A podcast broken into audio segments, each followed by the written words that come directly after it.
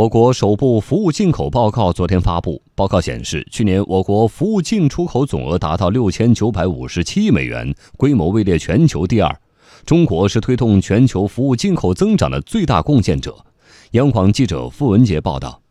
中国服务进口报告显示，去年我国服务进出口总额达到六千九百五十七亿美元，其中进口四千六百七十六亿美元，增长百分之三点四，规模位列全球第二。商务部服贸司司长冼国义表示，中国服务进口规模远大于出口，且进口结构不断优化，以技术质量为核心的新兴服务进口持续增长。二零一七年，电信、计算机和信息服务、个人文化和娱乐服务、知识产权使用费等新兴服务进口的比重提高到百分之二十三点八，对中国服务进口增长的贡献率达到百分之五十九。根据世界贸易组织数据测算，二零零八到二零一三年，我国对全球服务进口增长的贡献为百分之二十一点五，累计拉动全球服务进口增长四点四个百分点，超过美国、日本、欧盟贡献率的总和。显国益，过去五年来，中国服务进口对全球服务进口增长的累计贡献率达百分之二十五点八，每年拉动全球服务进口增长。零点八个百分点，是推动全球服务进口增长的最大贡献者。与刚加入世贸组织时相比，我国服务进出口总额增长了十一倍，占世界服务进口的比重也从百分之二点六提升到百分之九。